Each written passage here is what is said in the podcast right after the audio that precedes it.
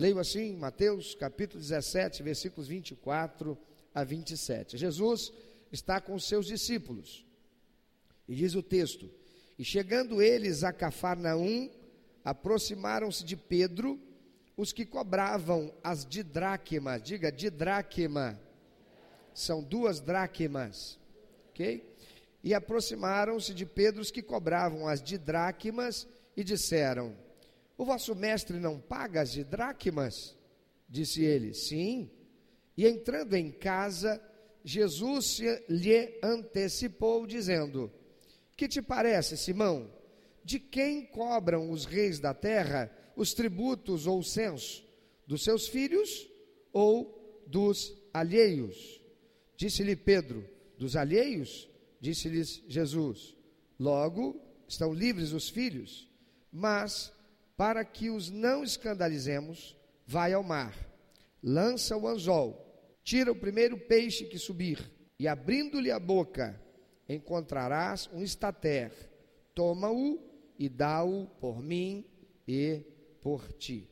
Jesus está chegando em Cafarnaum, que é uma cidade ali próximo do lago de Genezaré, também conhecido como Mar de Tiberíades ou Mar da Galileia. Galileia era toda aquela região. E quando Jesus está chegando ali, há alguns que se opunham a Jesus porque eram integrantes da religião estabelecida, institucionalizada, e eles têm ciúmes de Jesus. Eles querem pegar Jesus em uma contradição.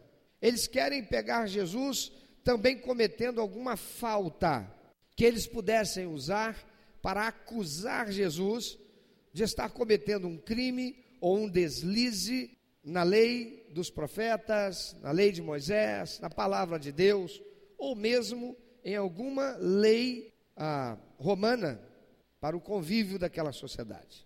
Então eles perguntam para Pedro, por que para Pedro? Possivelmente porque Pedro era o Pedrão, né?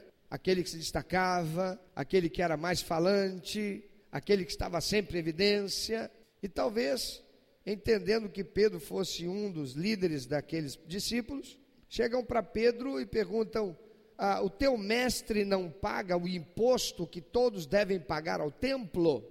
E esse imposto eram duas dracmas, por isso chamado de de dracma, de, de dois, duas dracmas. E Pedro diz: sim, ele paga. E ele vai entrando em casa. E antes que ele fale com Jesus, Jesus já se antecipa a ele. Jesus já sabendo o que estava acontecendo, ele se antecipa para Pedro e diz e pergunta: Pedro, o que, que te parece? De quem é que os reis da terra cobram tributos? Dos seus filhos ou dos alheios? E Pedro diz: dos alheios. Porque é claro, os reis não cobram impostos dos seus filhos, que são os príncipes. Príncipe não vai pagar imposto para o rei, para o seu próprio pai. Disse-lhes Jesus: logo os filhos estão livres. Por que é que Jesus está falando? Porque se o imposto do templo era por causa da ordem de Deus para sustento do templo, a quem pertencia o templo? Deus, o Senhor de todas as coisas.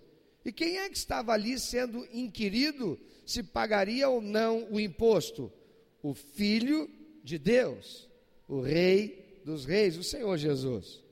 Diz Jesus: Mas, para que não os escandalizemos, Faz o seguinte, Pedro.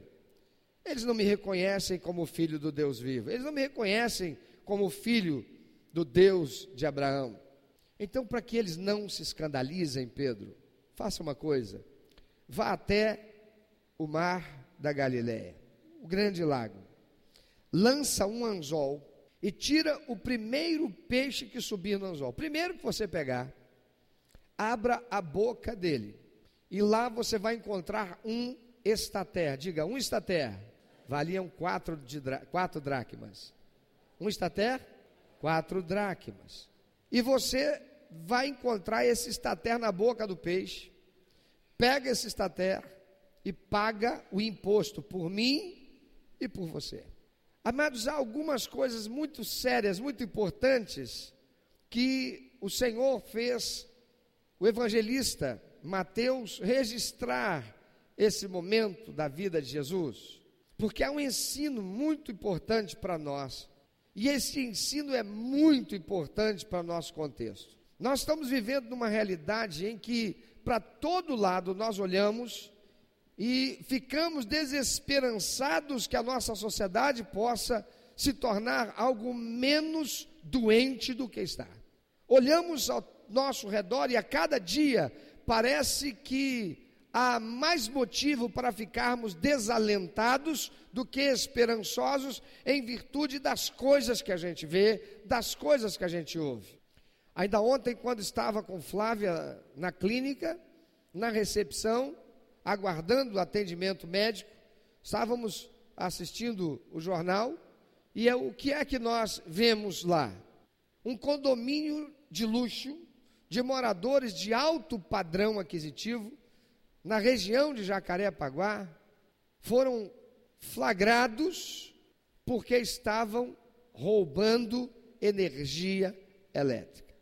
Eles tinham um gato na light. Aliás, não era um gato. Era, como é que é o nome da? Era mais que um tigre dente de sabre. Aquilo era jurássico, porque era todo um condomínio com casas de luxo, com ar condicionado, com piscinas, com hidromassagens, com ah, como é que chama aquele negócio que fica quente? Saunas, né? Sabe? com iluminação de tudo quanto é jeito, um condomínio de altíssimo nível, de altíssima renda aos moradores ali, pessoas para quem pagar o consumo de energia elétrica não significa o mesmo que uma pessoa que trabalha um mês inteiro para ganhar um salário mínimo de 970 reais e pagar a energia elétrica que consome e que por reconhecimento do governo, é subsidiado e paga na chamada faixa da baixa renda. Nós temos visto coisas todos os dias que trabalham para nos causar cada vez mais desalento e desesperança de que as coisas possam melhorar. Parece-nos que as coisas não têm como piorar e a gente acorda ouvindo notícias e descobrindo que ficou pior. E por que essas coisas estão desse jeito? Porque é preciso que a nossa sociedade seja curada. A nossa sociedade está doente e eu diria que em estado terminal. A expectativa que tenho é que em algum momento algo ainda mais trágico acontecerá e parece que será necessário isto para que o povo de Deus acorde e verdadeiramente busque a Deus, para que vivamos um revés em toda essa situação. Jesus está nos ensinando algumas coisas muito importantes aqui, e que estas coisas precisam ser vividas, precisam estar presentes na vida de cada um de nós, porque se há quem possa reverter essa situação, adivinha quem é? Quem? Quem? Não é você. Não é Jesus. É exatamente isto que o povo cristão e evangélico tem feito errado. Está esperando que Jesus dê jeito. Está esperando que Deus dê jeito. Não, Deus vai dar jeito. Deus vai dar jeito.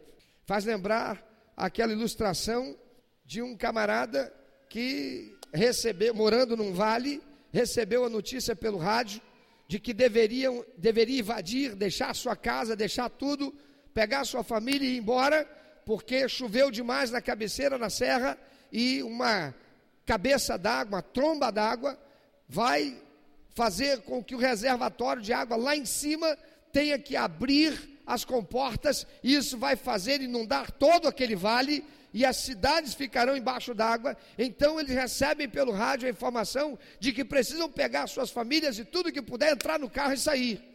A família fica nervosa, todos ficam agitados, Mas ele diz: por que, que vocês estão agitados? Por que vocês estão nervosos? Por que vocês estão ansiosos? Lembre do que diz a palavra de Deus: vocês estão ansiosos por causa de quê? Eu confio em Deus e Deus vai me livrar. Jesus vai me salvar. Mas os familiares resolveram dar ouvidos ao rádio e picaram a mula e foram embora. E ele ainda disse: bando de gente sem fé. E ficou em casa. As comportas foram abertas a água vem chegando. O rio que passava pela cidade começa a transbordar. A água vem chegando e se aproximando. Passa um carro da Defesa Civil. Chama ele, senhor, vamos embora, entra aqui. Nós estamos recolhendo aqueles que ficaram por trás. O senhor tem que sair daqui porque não vai ter jeito, vai ficar tudo embaixo d'água. A gente vem te salvar. Ele diz: Não, senhor, muito obrigado. Eu sou um homem de fé. Eu creio, Jesus vai me salvar. Não vai acontecer nada. Eles vão embora. A água entra dentro de casa. E já sobe, ele tem que colocar alguns móveis para cima, e ele mesmo já está em cima de alguns móveis, e vem a defesa civil num barco. Senhor, soubemos que o senhor está aí dentro, por favor, saia. Nós viemos salvar o senhor. Não, não precisa não. Eu sou um homem de fé, eu creio em Jesus, ele vai me salvar. Não vou, não, vocês podem ir embora. A água subiu até o telhado, lá está ele no telhado. Vem o corpo de bombeiro no helicóptero. E alguém lá de cima pega o megafone e grita para ele: Senhor, joga a escada. Pega a escada. Coloca aí, amarra na cintura, porque nós viemos te salvar. E ele diz: Não precisa, eu sou um homem de fé, Jesus vai me salvar. Veio uma enxurrada maior, levou e ele morreu afogado. Chega no céu, ele vira para Jesus, cheio de razão, e diz: Senhor, eu fui um homem de fé, e o Senhor não me salvou. Jesus virou para ele e disse assim: Meu filho, eu mandei o rádio te avisar para você sair fora. Eu mandei defesa civil com um carro, estava só você dentro daquela casa. Você foi tão teimoso e íngua, eu ainda te mandei defesa civil num barco. Por resto, ainda em última esperança que você me ouvisse, eu te mandei um helicóptero. Você não me ouviu por quê? Tem muita gente querendo que Jesus e esperando que Deus vá trazer solução para o Brasil, com um sentimento desagradável que eu não gostaria de nominar. Eu passei por um lugar e li a seguinte mensagem num outdoor: Jesus, esta cidade é tua, toma posse. Eu falei, Jesus, o senhor deve estar, tá, esse cara deve achar que o senhor é cego não sei, deve achar que o senhor é surdo, melhor dizendo, e resolveu escrever para ver se o senhor lê e, e o senhor acorda que a cidade é sua. Amados, é preciso acordar. Não será Jesus que fará as coisas serem diferentes para nós. O Senhor está nesse texto mesmo, nos ensinando que todo milagre, toda ação sobrenatural de Deus exige a minha participação direta para que isto possa ser realizado. Jesus podia ter pego e dito para Pedro: Ah, é, Pedro, quer dizer que eles estão aí para me cobrar? Faz o seguinte, para eles não escandalizarem, faz o seguinte. Aí, Pedro, vai lá e paga para mim. Aquele que transformou água em vinho, aquele que com cinco pães e dois peixes alimentou a multidão, que estimamos em torno de 15 mil pessoas, entre homens e mulheres, só homens eram mais de 5 mil com cinco pães e dois peixinhos. Aquele que fez ressuscitar um morto que estava sepultado há vários dias. Seria difícil para ele fazer uma moeda aparecer na sua mão? Aquele que disse para Pedro: vai lá e pesca, Pedro. Na boca do primeiro peixe que você vai pegar, vai ter uma moeda lá, você vai pagar o imposto. Ele poderia, do nada, fazer surgir uma moeda e ele pagar? Sim ou não? Não parece lógico isso? Mas ele manda Pedro fazer o quê? manda ele trabalhar. Sabe o que, é que Jesus manda Pedro fazer? Jesus diz para ele: Pedro, vai trabalhar para você merecer o pagamento do imposto que você tem que pagar. Olha para quem está do teu lado, diz, você quer ver as coisas mudarem? Vai trabalhar. Tem muita gente procurando as igrejas, e tem gente que vive de andar de igreja em igreja com uma cara de chorão, com uma cara de miserável, esperando que Deus, através da igreja, coloque o quilo de arroz, coloque o quilo de feijão na mesa dele. Mas se você diz para ele, vamos resolver seu problema, olha aqui, está vendo ali aquele monturo? Eu quero tirar aquilo dali e eu não vou te dar o quilo de arroz que você está querendo, não. Eu vou te dar um dia de serviço e trabalho. Você só precisa tirar aquilo ali, vai te custar umas três horas de trabalho. Ele vai dizer muito obrigado. Por quê? Porque ele vai para uma outra igreja. Chegando lá, ele acredita que vai ter algum pastor tolo ou um irmão tolo que vai olhar para ele e vai se sentir culpado se ele não der o dinheiro para resolver o problema daquela pessoa que diz: minha família está passando necessidade, eu preciso desse dinheiro para comprar gás. Tem muito crente, tem muito evangélico que não quer saber de trabalho. E quando eu falo de trabalho, não se restringe apenas ao exercício laboral, o exercício do labor, o exercício de um trabalho, uma atividade profissional que visa trazer recursos financeiros, não necessariamente isso. Porque, meu amado, a palavra de Deus nos dá conta de que quando há pecado, é preciso haver arrependimento, confissão de pecado e o que mais? Restituição. E restituição, às vezes, dá trabalho. Jesus diz para Pedro: Pedro, você não é pescador? Qual era a profissão de Pedro? Onde foi que Jesus encontrou Pedro? Pescando, trabalhando no mar da Galiléia. Jesus não usa ninguém que é preguiçoso, não, tá, irmãozinho? Fala para quem está do teu lado aí. Você pode até ter o dom da fé, mas se você não gosta de trabalhar, você vai ser profetada. É o profeta da profetada. E como tem profeta de profetada por aí. Pois Jesus, ele chamou Pedro trabalhando. E Jesus disse para Pedro: Pedro, vai lá, trabalha, vai trabalhar. Eu vou pagar o seu imposto. Eu vou fazer aquilo que você não pode. Você vai fazer o que você pode. Olha para quem está do teu lado, por favor, me ajuda. Diz para ele: você tem que fazer sua parte. Se você não fizer, será omissão e diga para ele, para ela, e a palavra de Deus diz que aquele que sabe o bem que deve fazer e não faz, comete pecado. Tem que acabar com esse negócio de que Jesus vai fazer, porque Deus vai fazer. Deus não vai fazer nada se eu não fizer a minha parte. Então, queridos, se nós queremos que Belfor Roxo mude, se nós queremos que o Rio de Janeiro mude, se nós queremos que o Brasil mude, se nós queremos que a nossa sociedade tenha jeito, é preciso que nós tenhamos jeito. Você tem jeito? Você tem jeito? Olha para quem está do teu lado, vê se tem jeito. Você tem jeito?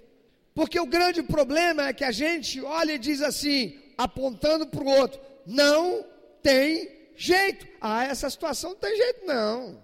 Vem ano que vem, ano de eleição. O que, que a gente mais ouve dizer? Isso não vai mudar, não vai mudar nada, não. Isso não tem jeito. O negócio é anular o voto, eu não vou votar. Por quê? Porque não tem jeito. Por que, que não tem jeito? É porque as pessoas não têm jeito. É porque o político não tem jeito. É porque os outros não têm jeito. Não. É porque quem está falando é que não tem jeito. Não quer ter jeito. Você tem jeito? Mas uma coisa, Jesus tinha obrigação de pagar aquele imposto, sim ou não? Sim ou não? Ele era o filho de Deus.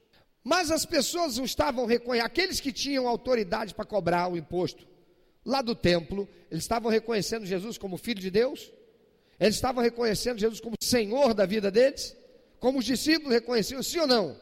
Então Jesus está nos dando um outro exemplo. Psiu. Existe lei, se submeta a ela. A lei é feita para dar ordem à sociedade.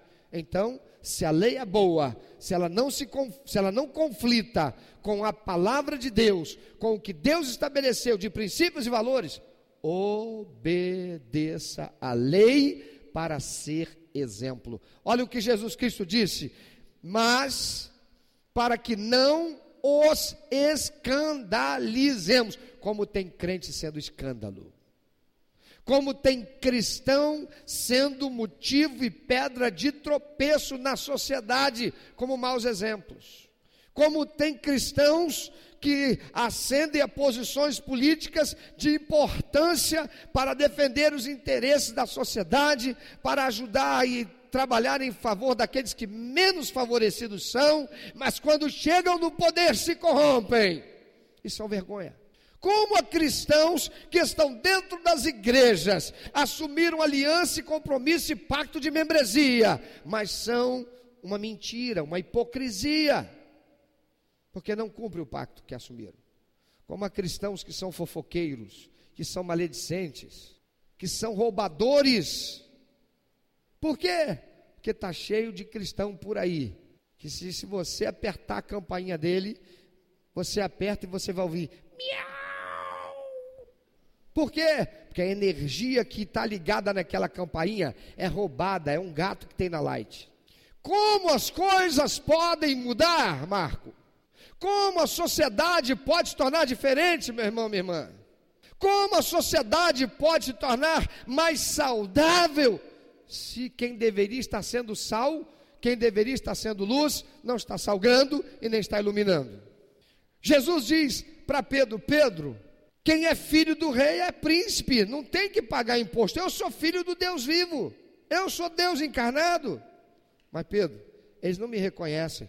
Então, para que não se escandalizem, para que não haja escândalo, para que não seja problema, para que a mensagem que eu prego seja recebida, eu vou me submeter a isso, por amor a eles, por causa da ignorância deles. Sabe, irmão, muitas vezes a gente está com razão, muitas vezes a gente tem a razão, mas tudo que Deus espera de nós é que nós façamos, façamos sabe o quê? Aquilo que diz a palavra do Senhor. Humilhai-vos, pois, debaixo da potente mão do Senhor, e Ele a seu tempo vos exaltará. A palavra do Senhor diz: aquele que a si mesmo se humilhar será exaltado. Mas esse mundo, e o curso desse mundo diz: o quê? Vou levar desaforo para casa. Eu vou aceitar, isso não é meu direito. E deixa de transmitir a verdade eterna da palavra de Deus por um testemunho que vai fazer diferença. Por quê? Porque, querido, dá trabalho ser humilde. Sabe qual é o trabalho? É o trabalho de mortificar a nossa carne. É de dizer para os espíritos imundos que trabalham na esfera do ambiente espiritual que afetam a nossa mente com influências sensuais para nos levar a pensamentos que são divergentes, contrários aos princípios e valores de Deus, para que nós façamos exatamente como eles querem, satisfazer a nossa carne. E dá trabalho dizer não para mim mesmo. Jesus disse: Pedro, vai lá trabalhar, e você vai encontrar lá, como produto do teu trabalho, o milagre que eu vou operar. Amados, não há coisa mais extraordinária e maravilhosa do que um cristão que exerce um trabalho digno, honrado, honesto. Na sua casa há integridade, correção, honestidade, ele ganha o seu dinheiro, fruto de um trabalho penoso, de um trabalho árduo, muitas vezes, mas ele recebe com a bênção do Senhor. Você olha na casa dele, ele tem tudo com simplicidade, mas não tem falta e ainda dorme com harmonia e paz enquanto tem outro ganhando muito dinheiro, mas não tem paz, porque tem coisa errada. Que vergonha para o goleiro do Flamengo, Muralha, né? É do Flamengo? É? É do Flamengo? Não é? É morador naquele condomínio. Ele diz assim: Poxa, mas eu estou aqui só tem dois meses, eu não sabia disso, talvez seja verdade. Mas olha só, provavelmente é verdade. Ele chegou lá, tem dois meses que ele está morando, ele não sabia de nada. Talvez não tenha tido tempo nem para participar de nenhuma reunião de condomínio para dizer assim: opa, peraí, mas cadê a conta de energia elétrica aqui que eu não estou vendo? Mas o fato dele morar ali naquele condomínio que rouba a light com o gato que está lá, faz dele o quê? Cúmplice. É isso aí. É uma muralha que mia. É isso mesmo. Obrigado, sonoplastia. Observa bem. A palavra de Deus diz assim: as más conversações fazem o quê? Corrompe os bons costumes. Tem um ditado popular que diz: diga-me com quem andas. Ele pode ser inocente, mas quem vai acreditar nele agora? Quem? Porque, meu amado, andar correto dá trabalho. Você é empresário, você quer andar correto, então você tem que ter um contador. Mas tem gente que quer procurar o irmão Carlos. Carlos, você é meu irmão em Cristo, dá orientação aí. Ele estudou, ele gastou dinheiro, investiu na formação, ele investiu para montar um escritório. O tempo dele é dinheiro e tem gente que quer aquele trabalho de graça para ficar dando orientação. Na minha terra diria assim: é, bebega, mamar na gata você não quer. Porque mamar na gata, por que, que tem esse ditado? Porque mamar na gata, meu filho, se você não é gato, vai mamar na gata para tu ver como é que está arranhado. Tem gente que quer que Jesus faça tudo. Ele vai comer, não, eu recebi minha indenização, aleluia, uh, coisa boa. E eu recebi aqui um revelamento da irmãzinha da oração. E eu vou agora montar o meu negócio. Senhor, está aqui, ó. Tudo entregarei. Está aqui, seu consagrado. Uh, vou pegar aqui o óleo ungido. Conhece o óleo ungido? Como é que se unge um óleo? O óleo não é para ungir? Diga comigo, não existe óleo ungido. Pode existir óleo de unção, mas óleo ungido não. Gravou? Vou usar aqui o óleo ungido, vou ungir aqui ah, o lugar que eu aluguei, glória a Deus. Comprou 500 litros de óleo. E ele está esperando que Deus sobrenaturalmente faça ele dar certo no negócio. Mas ele não procurou Sebrae para estudar. Ele não procurou fazer um curso. Não tem de nada de administração de empresa não procurou conhecer coisa nenhuma, não gosta de ler, detesta fazer conta, mas acha que pode dar certo porque é crente, consagrou, entregou uma oferta de fé e depois, quando quebra, ainda fica decepcionado com Jesus. Deus não vai fazer acontecer aquilo que é minha responsabilidade fazer. Tem muita gente colocando na conta de Deus aquilo que Deus nunca disse. Põe na minha conta que eu pago. Jesus diz: Vai lá, Pedro, trabalha. Por favor, diga para quem está ao teu lado: trabalha. Vai trabalhar. Me permita dar meu próprio exemplo, porque se eu, como pastor, não servir de exemplo para ninguém, eu não sirvo para estar aqui. Seria apenas um teórico. Mas eu aprendi lá na roça. Na roça, meu filho, eu aprendi um valor bíblico que diz assim: aquele que não trabalha, não coma. E na roça, o camarada tinha prazer em fazer filho. Sabe por quê? Filho. A alegria do homem é quando nascia um filho, homem. Você sabe por quê? Porque filho homem era braço de serviço. E eu me lembro, porque fui criado na roça. O meu tio, com aquela escadinha de primos meus, levantava quatro e meia da manhã, cada um já sabia qual era a sua função. Eu ficava chateado quando ia na casa dele. Eu pensando que ia chegar lá e ia brincar, porque eu morava na roça, mas eu morava lá na vila de Talva. Eu não morava na roça como eles moravam, eles moravam literalmente na roça mesmo. E eu chegava lá pensando que a gente, no dia de sábado, pelo menos, nós vamos brincar, nós vamos para sul de pescar. O quê? Quatro e meia da manhã estavam de pé, não tomava café, não nada, lavava o rosto com aquela água gelada de cacimba, sabe o que é cacimba? E cada um ia para uma função. Uns iam para o curral, porque as vacas já estavam lá e tinha que tirar leite. O outro já tinha que estar lá arrumando a, a, a comida que os animais iam comer no coxo. O outro já estava lá preparando e colocando arreio nas mulas que, e as ferramentas, porque depois disso eles iriam todos para a roça, onde cada um tinha a sua enxada, no tamanho de cada um. O pequenininho tinha enxada do tamanho dele, o grande tinha enxada do tamanho dele. Todo mundo ia para lá, para passar a enxada na terra, preparando a terra para plantar o arroz, para plantar o milho, para plantar a cana. Trabalhar eu aprendi que tinha que trabalhar. E aos 13 anos de idade, eu já trabalhava desde os 9. Meu pai era caminhoneiro, tinha um caminhão que entregava areia lavada para tudo quanto era biboca aqui da Baixada.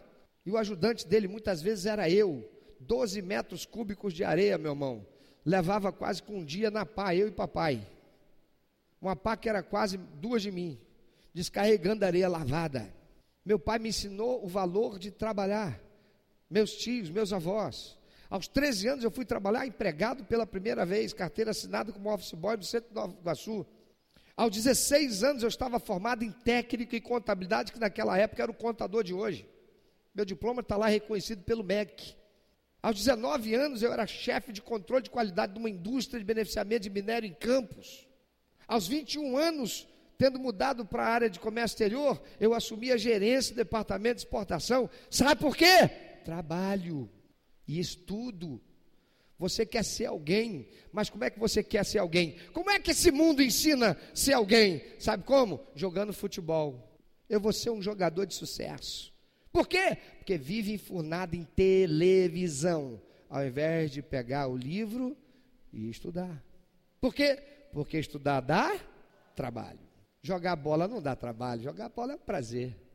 A outra acha que vai ser aquela coisa, porque todo mundo diz que ela é linda, que ela é maravilhosa. Desde pequenininha, a mãe começou a estragá-la, porque começou, ao invés de colocá-la para aprender a tocar piano, tocar um, um, instrumento musical, aprender alguma coisa que realmente vá trazer benefícios para ela no futuro, intelectual, um curso de inglês. Não, já de pequenininha, coloca ela num curso para quê? Manequim, modelo e começa a construir nessa criança uma expectativa vaidosa para que no futuro ela possa ser o quê?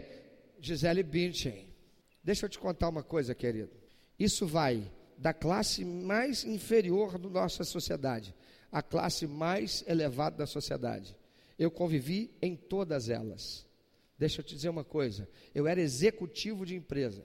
Trabalhava com outros executivos. E hoje pela manhã falei um pouco sobre isso. E quando eu trabalhava com comércio exterior, e nós recebíamos alguns empresários que vinham de fora, uma das coisas que se fazia para tornar os, o momento, o tempo desses empresários aqui mais à vontade, com a intenção de que a gente pudesse fazer eles comprarem o máximo que eles pudessem, era apresentar a eles o book rosa. Quem aqui sabe o que é book rosa?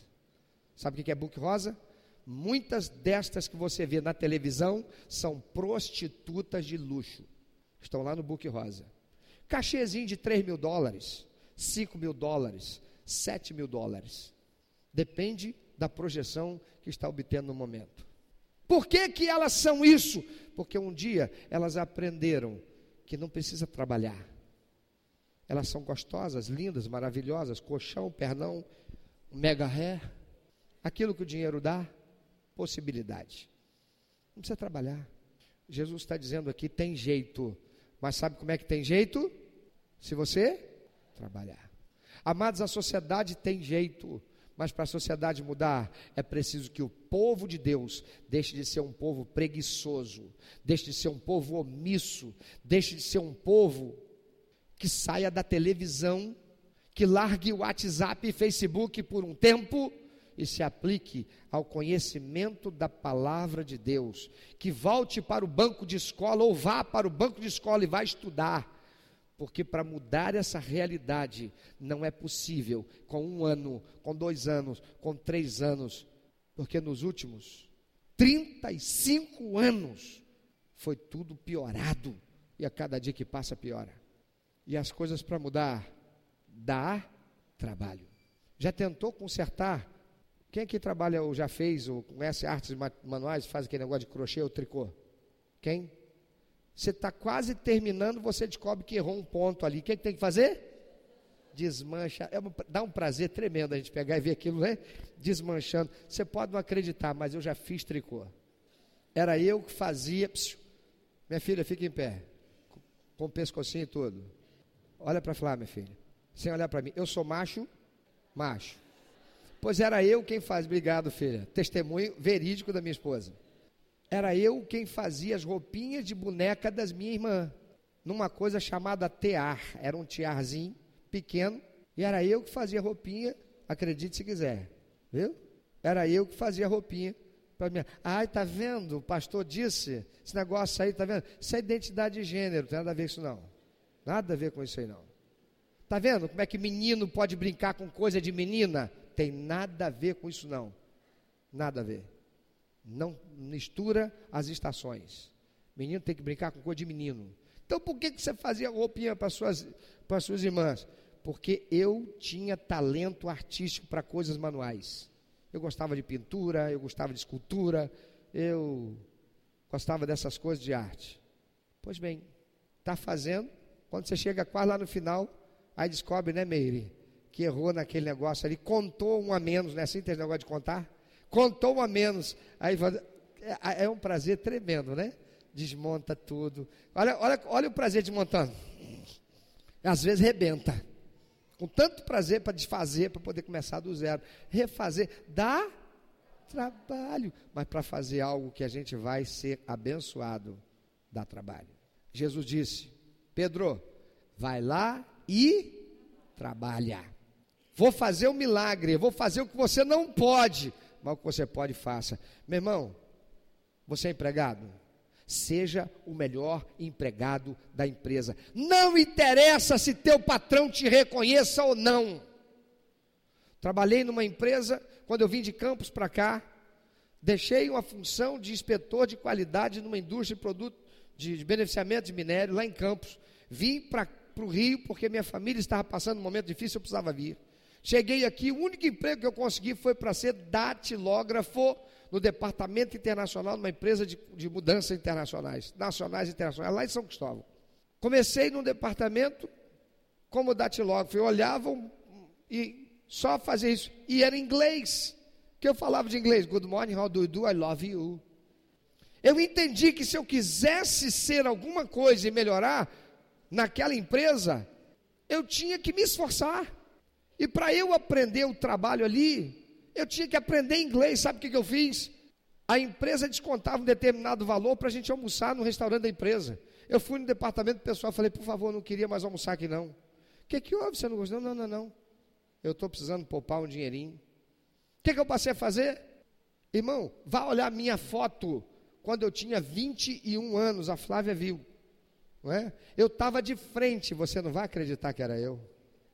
Você lembra do Rodriguinho quando ele era solteiro, antes da Eliane entrar na vida dele? Eu era mais magro do que o Rodriguinho. Sabe por quê? Eu levava biscoito, água e sal com uma garrafinha de refrigerante. Qual é refrigerante que suco? Aquele que não tem gás? Era meu almoço. Para quê? Poupar dinheiro. Para quê? Para eu pagar o curso de inglês em Nova Iguaçu, CCAA. Opa, fiz propaganda sem querer.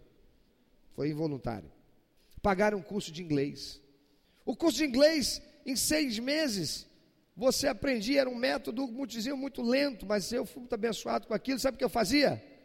Eu estudava nos meus livros e pegava os livros avançados, porque eu tinha duas vezes na semana, mas eu estudava todos os dias e eu conseguia avançar.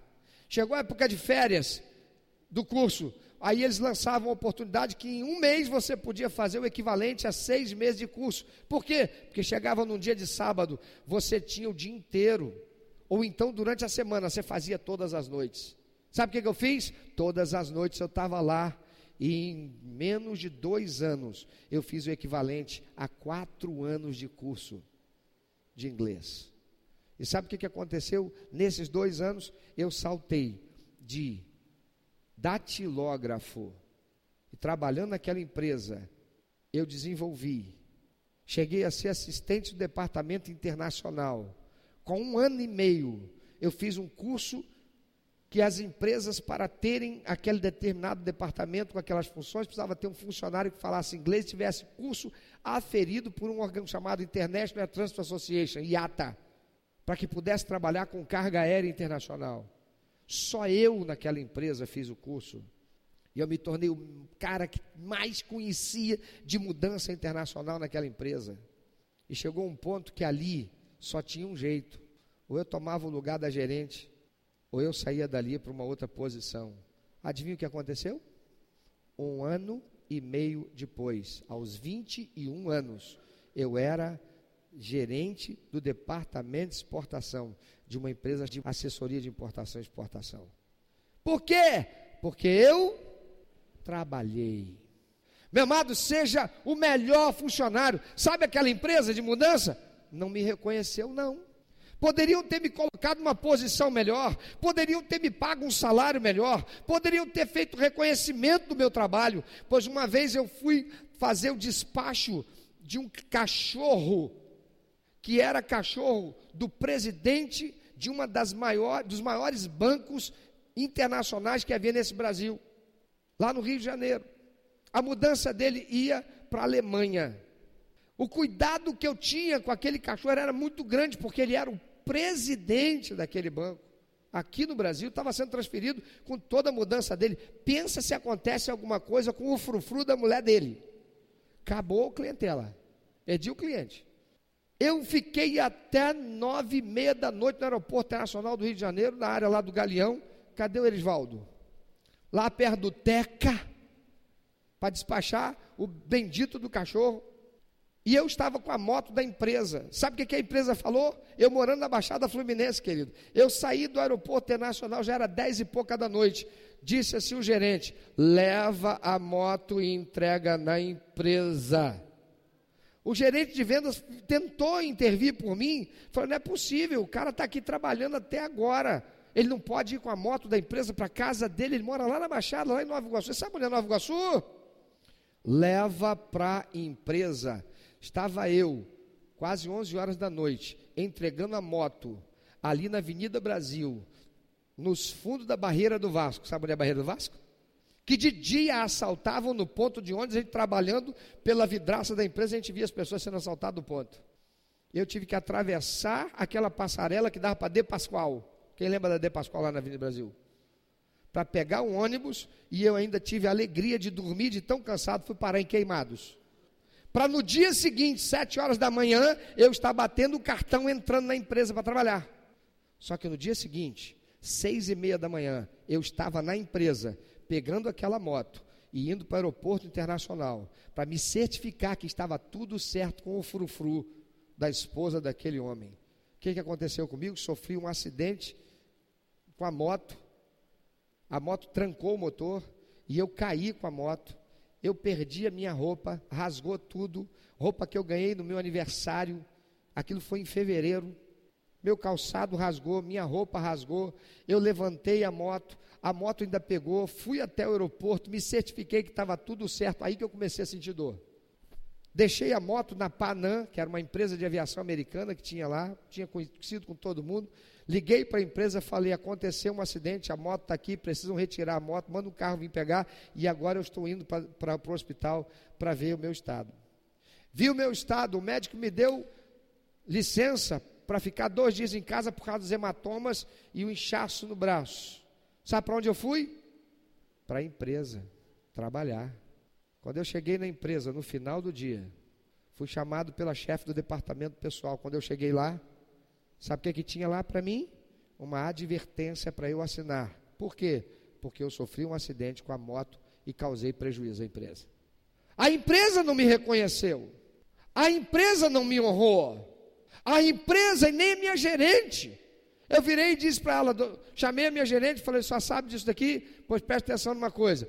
A empresa pode me demitir, bota alguém para assinar no meu lugar, que se isso daí vingar, pode me demitir mas pedir demissão eu não peço, isso daqui é um assinte, uma falta de respeito para comigo.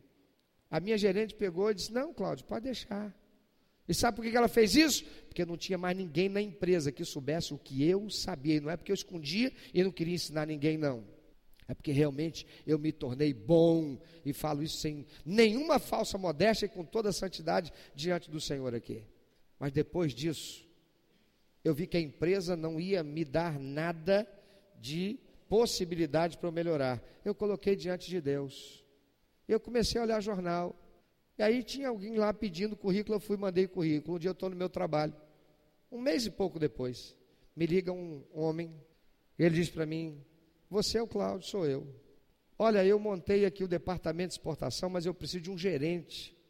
Eu preciso de um gerente, alguém que tenha formação e capacitação com International Transport Association na categoria de Dangerous Goods Regulations, que era alguém capacitado para saber como trabalhar com embarque de carga aérea de produtos perigosos. Adivinha quem tinha esse curso?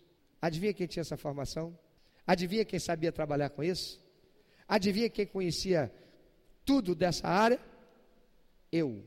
Fui lá e fiz uma entrevista. Resultado?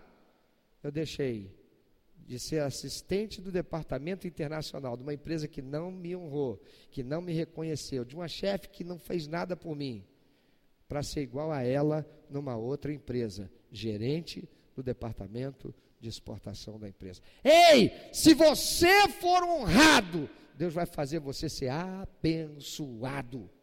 Primeiro, porque você é filho de Deus. Segundo, porque você é honrado.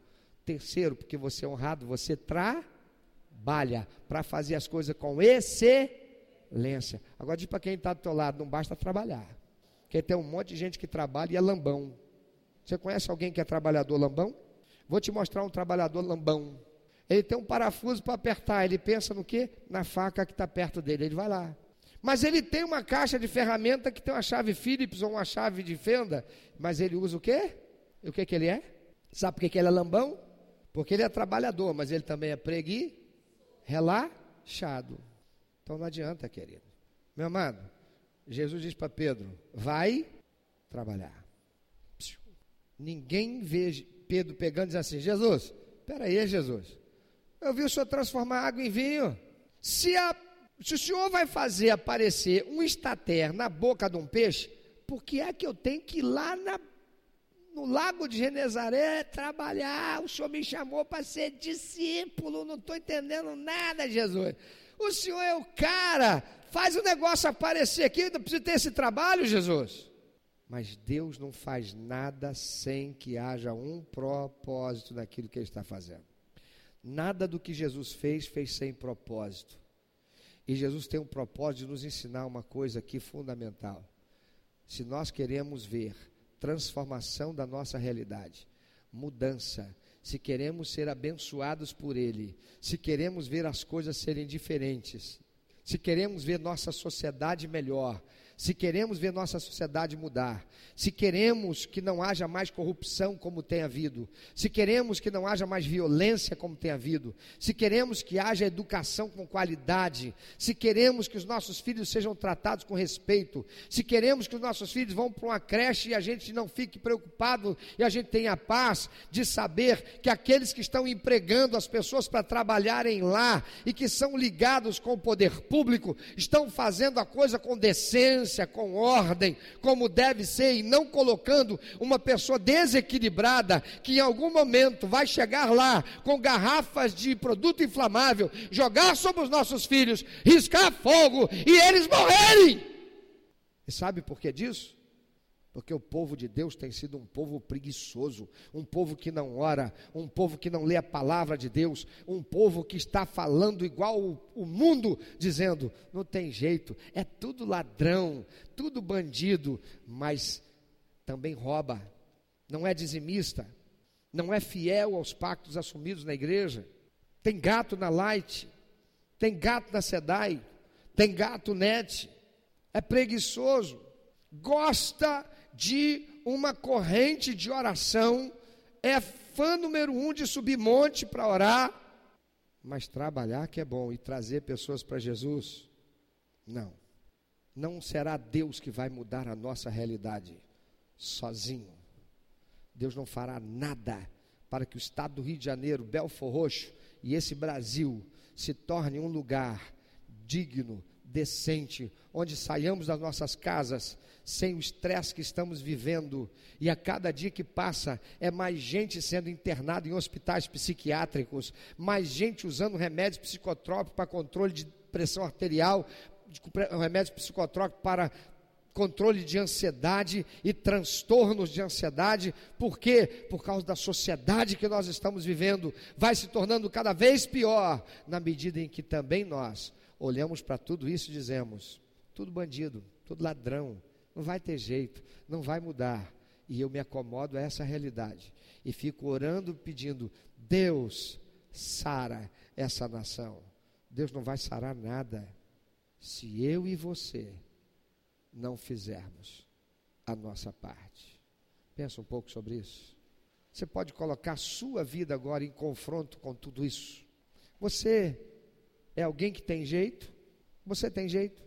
Porque se você tem jeito, nada muda até que a gente mude. Cada um de per si. Se você tem jeito, então você precisa começar a mudar a sua maneira de ver as coisas ao seu redor. Se você tem jeito, então é preciso que você comece a ter atitudes diferentes.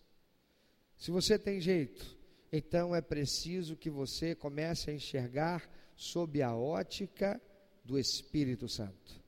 Se você tem jeito, é preciso que você mude a sua maneira de falar, porque a palavra de Deus diz que a vida e a morte estão no poder da língua. Se você tem jeito, é preciso então que você insira no seu contexto pessoal de vida os princípios e valores de Deus e jogue fora tudo aquilo que o mundo diz como as coisas devem ser. Pelos formadores de opinião que estão na televisão, pelo seu professor na escola, na faculdade, que está tratando de assuntos que não são aqueles para os quais ele foi contratado, ele não está te dando uma matéria de matemática, ele está falando de ele está falando de política, ele está falando, sendo formador de opinião, ao invés de ser alguém que está te capacitando com informação. É preciso sermos diferentes. E ser diferente dá trabalho. Ser diferente dá trabalho. Se você tem jeito, então começa a dar jeito nas coisas. Porque esse mundo que nós vivemos, essa sociedade doente, enferma, que nós estamos vivendo nela, inseridos nela, só será transformada se cada um de nós de per si formos transformados pela renovação da nossa mente, para que então a gente experimente a boa, perfeita e agradável vontade de Deus. O milagre Deus não fará se nós não fizermos nossa parte. Aquilo que não podemos, Deus fará.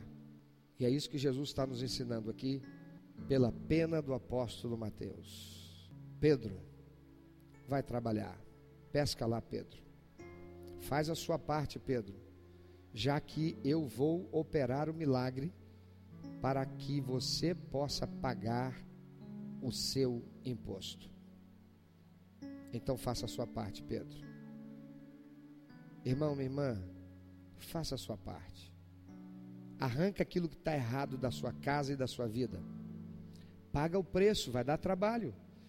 Vai dar trabalho ficar sem energia elétrica por um tempo até que você conserte a situação. Vai dar trabalho.